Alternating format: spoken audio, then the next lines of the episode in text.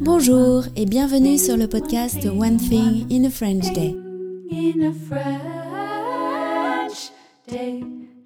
Aujourd'hui, vendredi 27 octobre 2023, cet épisode, le numéro 2192, s'intitule Le canard et le dindon et il s'agit d'une rediffusion de mai 2012.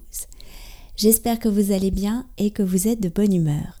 Je m'appelle Laetitia, je suis française, j'habite près de Paris et je vous raconte au travers de ce podcast un petit bout de ma journée. Vous pouvez vous abonner pour recevoir le transcript, le texte du podcast et voir ainsi comment sont découpées les phrases, où se place la ponctuation, comment sont conjugués les verbes et comment sont écrits les mots. Le transcript est un excellent outil pour progresser en français. C'est aussi puissant qu'une leçon de français. Tous les détails sur onethinginafrenchday.com. Le canard et le dindon, rediffusion de mai 2012. Aujourd'hui, nous avions invité nos amis de la ferme à venir goûter chez nous. Nous devions nous retrouver sur la plage de Trégastel pour que les enfants s'amusent un peu. J'y étais déjà quand il s'est mis à pleuvoir. J'ai vite envoyé un SMS à Aude pour lui dire que nous quittions la plage. Nous nous sommes donc retrouvés à la maison. Une fois leur goûter englouti, les enfants sont partis dans les chambres faire une partie de cache-cache.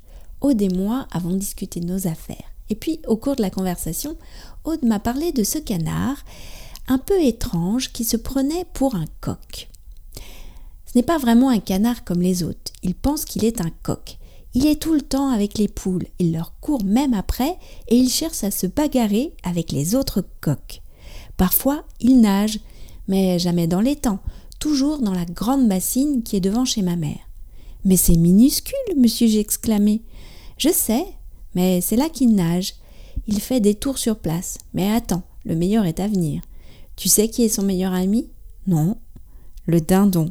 Le dindon Mais il n'est pas sympa celui-là. Je me souviens encore de la fois où il est devenu tout bleu en chassant mon père. Eh bien, le canard doit le trouver sympathique, car ils sont toujours fourrés ensemble. Le canard défend aussi son ami le dindon contre les oies. Comme si on avait besoin de défendre un dindon. C'est vraiment le monde à l'envers. Euh, je viens pas de voir passer ton fils derrière toi? Ah, je ne l'ai pas senti. Maman, il est en bas, on ne le trouve pas en haut, a crié Michaela du haut des escaliers. Euh, je sais pas, on ne l'a pas vu. J'ai regardé Aude en rigolant. Je crois que je vais parler de ce canard à mes auditeurs. One Thing in a French Day, c'est fini pour aujourd'hui. La semaine prochaine, nous sommes en vacances, il n'y a pas de diffusion de podcast. Je vous retrouve donc début novembre. À très bientôt. Au revoir.